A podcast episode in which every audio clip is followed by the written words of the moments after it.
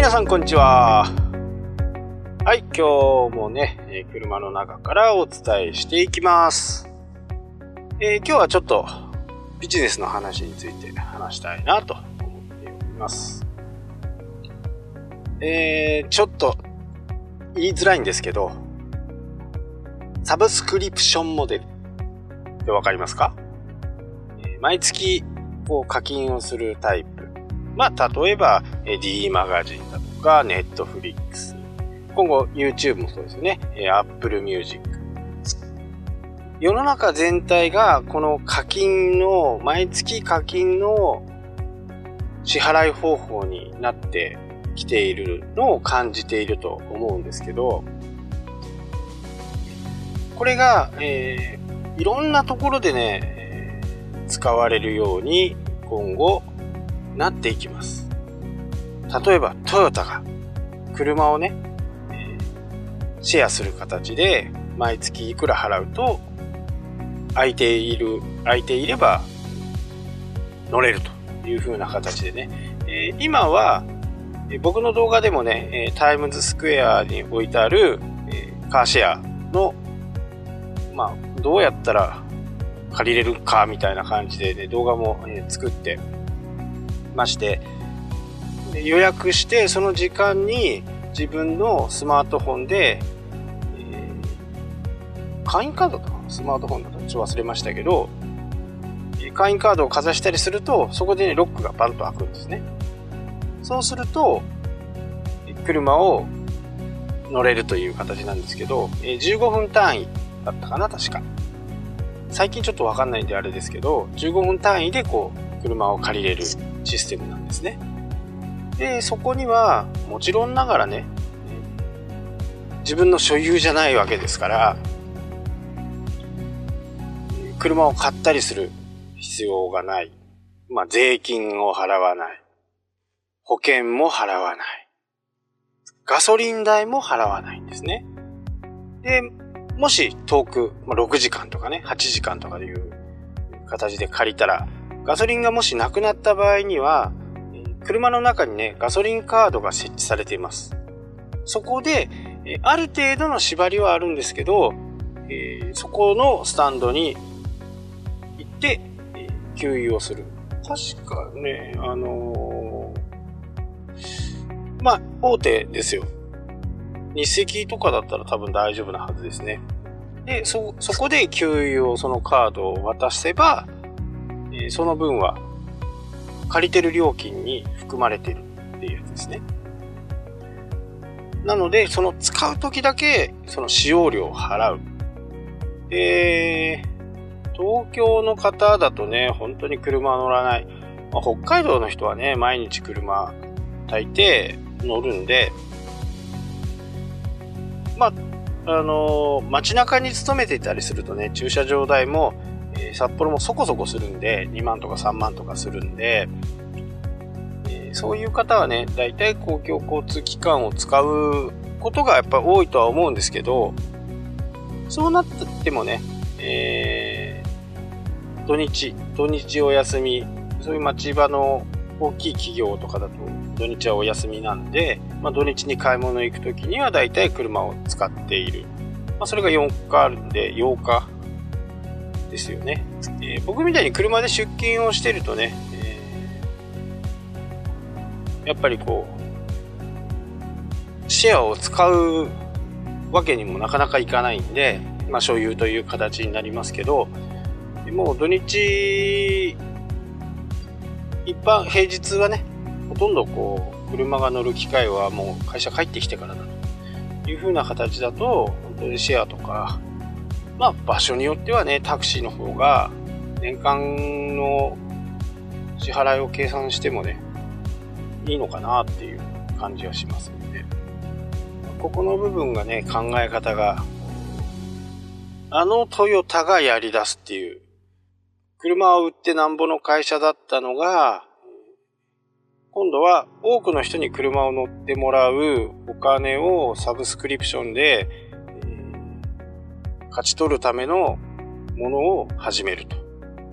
多分トヨタのバージョンとかは本当結構そこそこな金額がするはずです。3万とか2万とか。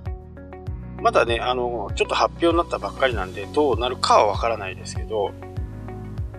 ただそういう風な形でね、えー、トヨタも真剣にそれらのことについてね、車が売れないから次は何をしようか、若者から車離れが激しいから次は何をしようかって生まれたのが多分このサブスクリプションモデル。毎月ねいくら払って車乗り乗れますよみたいな形だと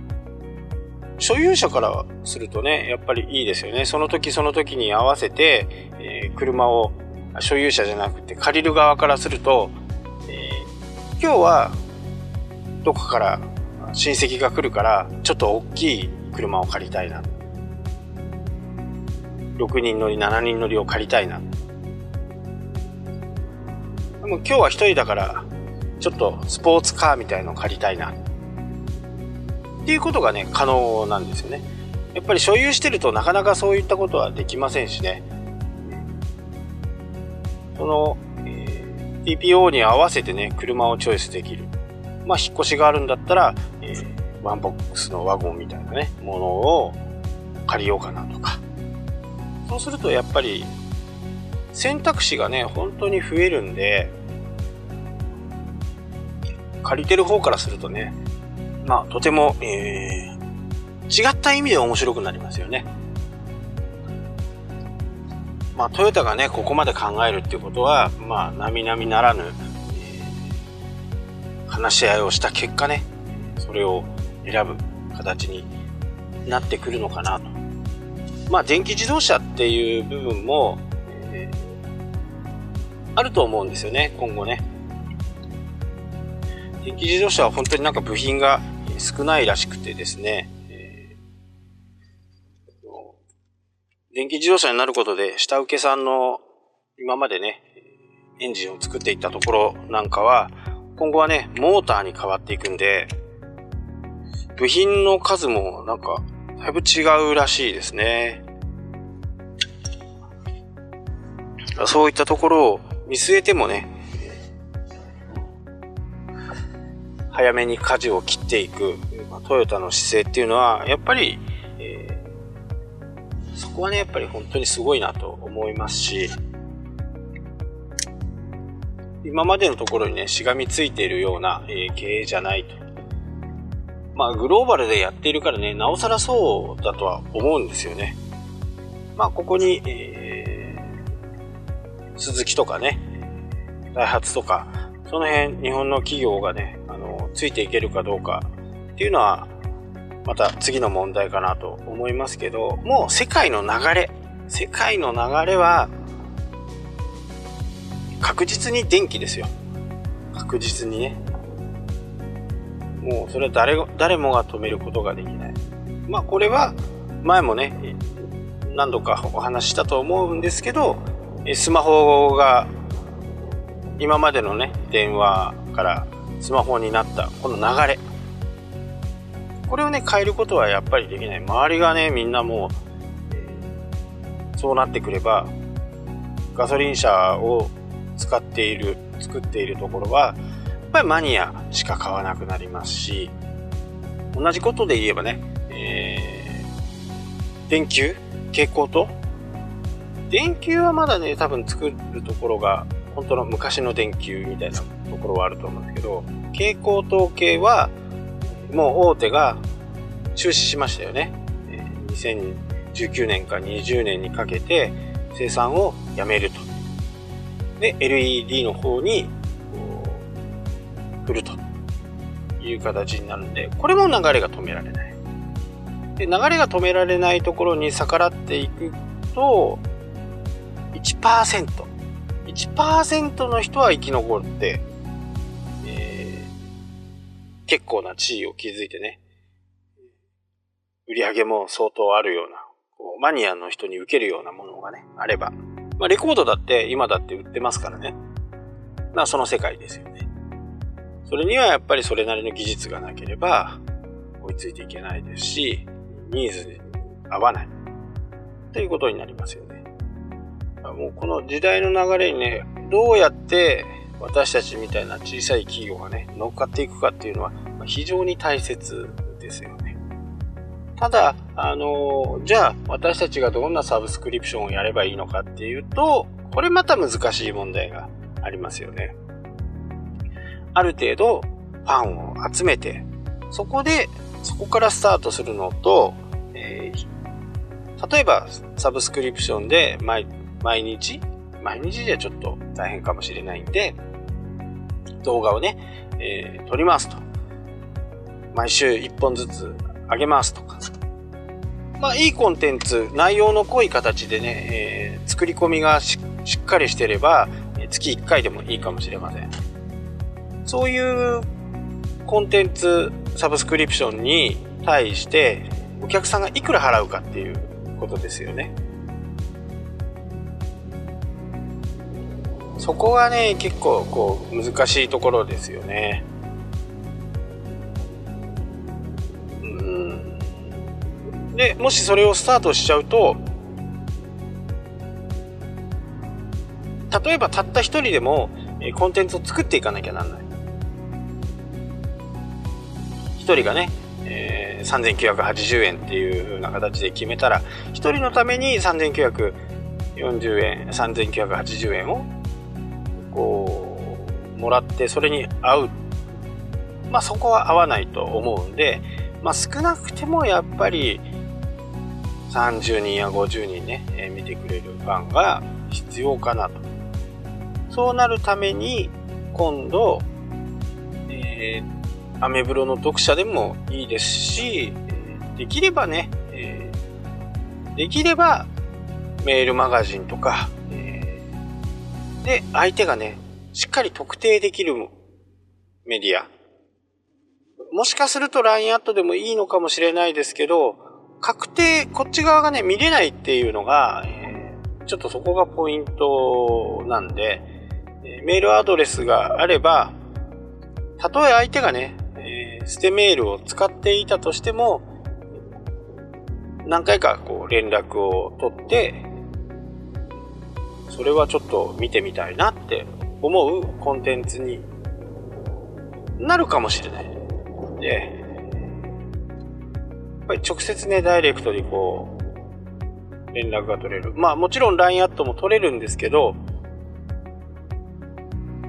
そこからね、えー、ちょっとした工夫をしないと、向こうの人が誰なのかっていうのが明確にわからないんで、まあ、みんながみんなね、えー、正しいことを言ってるかっていうと、インターネットの世界で日本は特に匿名の文化がまだまだ根強くありますし、そういった匿名で見に来るとか、匿名の、まあ、メールアドレスで、えー、申し込みをしてくるとか。ただこれ契約になるとね、そういうわけにいかないんで、クレジットカードとかね、銀行引き落としとか、こんな形になれば、まあ実名がわかる。でもそこのハードルが一番高いわけですから、そのハードルを超えるためには、じゃあ決定率として何パーセント必要なのかっていうこと。例えば、そのビデオコンテンツでも、何か PDF でもね、何でも売りたいと思った時の決定率をね、こう逆算していく形になります、最終的には。下手な鉄砲なんとかっていうのもありますけど、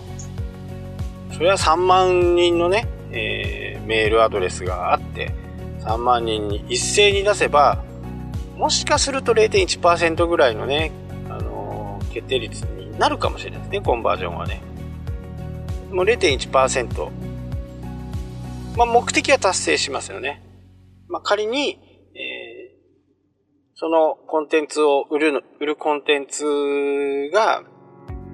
まあ、もちろん金額にもよるんですけど、例えば4 4980円 ?3980 円でもいいです。これを売る場合に、何件売りたいかなっていうことを、まあ普通考えるわけですよね。最低ライン。俗に言う損益分岐点です。損益分岐点が、仮に50だと、仮定した場合に、まあちょっとめんどくさいんで100にしますか。100にして、で、1%だと何人の名簿が必要か、アドレスが必要かっていうことが簡単にわかりますよね。結構な数字じゃないですか。1万人のメールアドレスがあれば1%。それで100人ですよね。まあこういうふうに計算していけば、えー、大体のね、自分がどのぐらい頑張る必要があるのかっていうことも、比較的数字で、えー、簡単にわかる。例えば、これをね、どっちを先にするかっていうことは、どこに行ってもこう、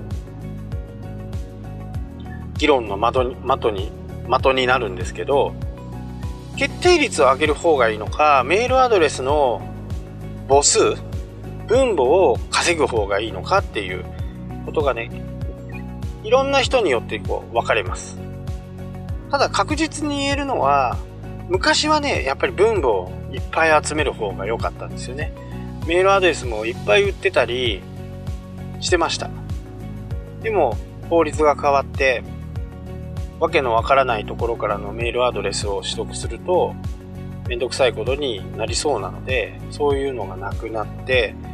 今度はメールアドレスを買うっていう形ですかね。例えば、えー、これアフィリエイトの一種なんですけど、僕のこのメルマガの紹介をしてくれて制約になったら、いくらフィーを発生しますよとかっていう風な形で、アフィリエイト案件にしてしまうんですね。で、そこに対して1件につき1000円とか2000円とか払う。でも1000円で1メールアドレス。で、100人、1000人、1万人 ?1 万人集めたら、100万円ですよね。100万円出してメールアドレスを取得するのか。100、1000円じゃ多分買えないかもしれないですね。とは言っても、じゃあ、分母を増やして1万人100万円払ってメールアドレスを取得したけど、じゃあこのメールアドレスを登録した人は、あなたのことを知らないわけですよ。紹介されてきてるから。でも、えー、その紹介された人のファンであれば、あ、この人が紹介してるんだったら安心だねっていう風な形で、え、登録してくれる可能性の方が高いんですよね。あなたのコンテンツに魅力を感じて、えー、メールアドレスを登録したというよりは、どちらかというと、その紹介者のファンだから、その人がいいよって言ってるからちょっと登録してみようっていう風な形なんで、その登録者とあなたの関係っていうのは、まあ、とても冷えた状態なんですね。全然ホットじゃない。で、かたやね、ホットな場合はいつもあなたの Facebook を見たり、Twitter を見たり、Instagram を見たり、ブログを見たりして、あなたに少なからずも共感があったり、あ、この人の考え方いいなと思った人が登録してくれるのとは暑さと、暑さは全然違うわけですよ。これはわかりますよね。じゃあその時のあなたが今まで集めてきたファンに対してセールスをかける場合に、決定率はどのくらいになりますかっていうと、1%とかっていう話じゃなくなります。多分高い人で、高い人で20%とか、30%とか。これはね、少なくても、えー、結構そういう傾向になってるんで、場合によってはね、60%とかあります。もうそこまで行くとね、もう本当に、もうあなたが出す商品は私すべて買いたいですと言ってるみたいなもんですよね。まあこれ実際ね、えー、僕が体験した数字なんで、そういう数字もね、確実にあるということは間違いないんですね。だから、今、あなたはどんなお客さんをどんな手法で集めるかっていうことを考えていかなきゃならない。メールマガジンが、えー、あまりね、良くない、もうソーシャルメディアでしょうって言われてる時代ですけど、メールマガジンをよく見たりする。まあ私なんかもね、えー、新しいものが出ますよとかっていう、そういうメルマガ、ソニーのメルマガとかね、そういうものを見てたりすると、やっぱり欲しくなるんですよね。スノーピークがこういうもの出しましたとか、あ、これいいなって思うわけですよ。で、そこには、ちょっとね、Facebook ページの方にも書きましたけど、もうすでにスノーピークのことを僕はもう信頼してるし、そこのアアフターサービスっていう部分がね、非常に満足してるんで、もうそこが出すんだったら買いますよ、みたいな。あとはまあ自分のね、スタイルに合うかどうかっていうのはこれまた別の問題ですけど、まあ、ここなんですよね。ここにブログとかツイッターとかフェイスブックとか、えー、サイトとか、まあサイトはね、あんまりなんかこう、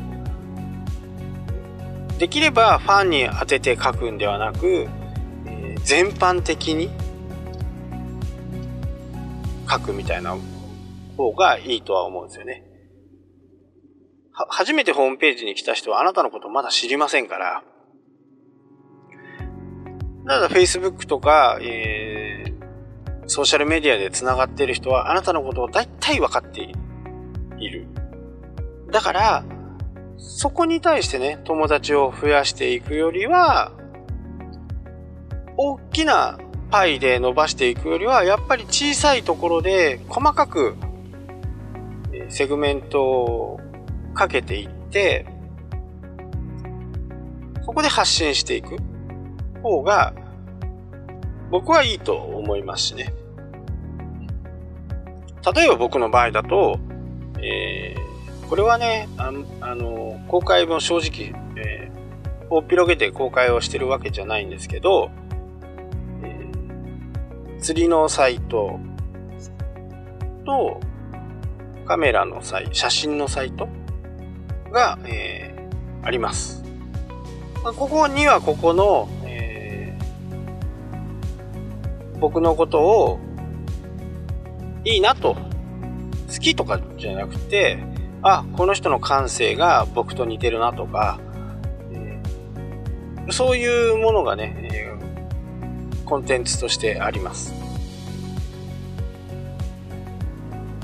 なのでね、えー、最終的には何をやってる人なのかっていうのはわかるんですけど、つながり、入り口がちょっと違う。入り口は、一般的に考えると、僕は、じゃあ、そ、インターネットのことについてちょっと詳しいと。一人詳しいから、この人から習おうっていう入り口がメインじゃないですか。でも、釣りから繋がった、写真から繋がった、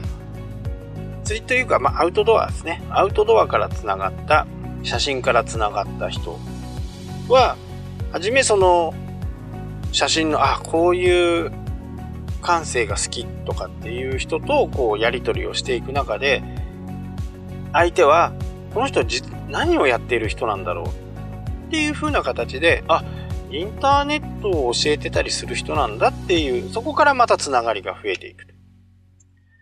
なので、えー、公にできる趣味。これはやっぱり公にしといた方がいいと思いますよね。まあ公にできないっていうのはまあ、あまりね、あの、人が、うん、好まない、ちょっとグレーなところ、パチンコだとかね、え、ギャンブル。まあ、これに特化してる人だったら全然問題ないですけど、あと、確実に男性客を集めたいんであれば、もう競馬のチャンネルとか、競輪、ボート、競艇ね、オートレース、そういったものもね、ありだとは思います。ただ、えー、一般的に考えると、僕が、じゃあ競馬好きでなんでとかっていう風な形で競馬好きの人がインターネットのことを覚えたいかっていうとまたちょっと違うかなっていうところがね、えー、正直あるんで、その辺をどういう風な形でね、えー、自分を表現していくかっていうことは非常にね、あの考えていかなきゃならないことですよね。で、このサブスクリプションモデルにして、えー、メルマガ、動画サイトでもメールマガジンでもいいとは思うんですけど、まあメールマガジンってね、どっちか言うとちょっと、えー、サブスクリプションにするには、ちょっと時代が遅れちゃったかなっていう感じなんで、えー、まあ動画とか、そういった形にね、今後少しずつなっていくのかなと。まあもうアメリカの方ではね、もう動画がほとんどですから、そうなっていくのかなとは思いますけど、で、そのサブスクリプションの中に今後ね、もっともっとこう、革新的なものが、出てくると思います。飲食店でもありましたよね、確か。飲食店で、えー、飲み放題1ヶ月プランはいくらとか、多分ね、そういう風になるのはね、多分これ、あの、自然な流れのような気がします。まあ、どうやって儲けるのかとか、そういうのはちょっと難しいんですけど、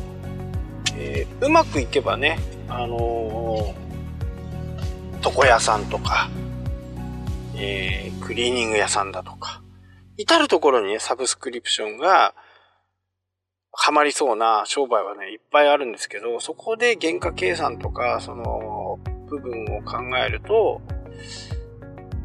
どうかなっていうところは正直あるんですけど、まあ飲み屋さんなんかね、毎日、えー、まあ種類はよっては違うんでしょうけど、例えば、ま、生ビール、えー、毎月、毎、毎日飲んでも9800円で飲み放題ですよって言ったら、9800円だったらちょっと、いきませんかね？4980円とか、ちょっと微妙なところ。で、人は大体こう4980、まあ5000円だとして、一杯ビール、500円だとして、で、10杯飲めるわけですよ。じゃあ10杯飲むのに、1日でも10杯だし、1日で10杯飲む場合もあるし、こう毎日行って10杯、10日間行けばね、えー、10杯無料だなって思えば、やっぱり行く可能性が高いですよね。で、ここで飲食店なんかの場合に大きなヒントがあるのは、それをしてもらうことで安く提供して、まあビールだけ飲んで帰るっていう人は、まあ、中にはね、いるとは思うんですけど、なかなか少ないと思うんですね。やっぱり何かこうつまみを頼んだりするわけですよ。で、そこで利益が取れるっていう多分計算だと思うんですよね。そしてもう一つ、他に行かなくなる。他の飲食店に行くんだったら自分のとこ行こうってなりますよね。まあ、ここは結構うまいことやると面白いなっていうふうにね、そんな風に感じています。多分ね、サブスクリプション系に関しては、もっともっといろんなアイデアが出てくると思うですよね。はい。こんなことも考えてるんでね、えー、このアンカーで聞かれている方、もしはもしか聞かれてない方だったら、アンカーで一応聞いてみてください。アンカー .fm で調べられることができるんで、で、そこで、えー、私と友達になってもらってたりすると、音声メッセージでね、えー、私にこう、メッセージが来るような形になるんで、そういうメッセージ、質問をね、どんどんこう、もらえれば、それについて私はお答えしますんで、メッセージ機能をね、ちょっと使ってみてほしいと思います。はい、今日はこの辺でお別れします。それではまた明日。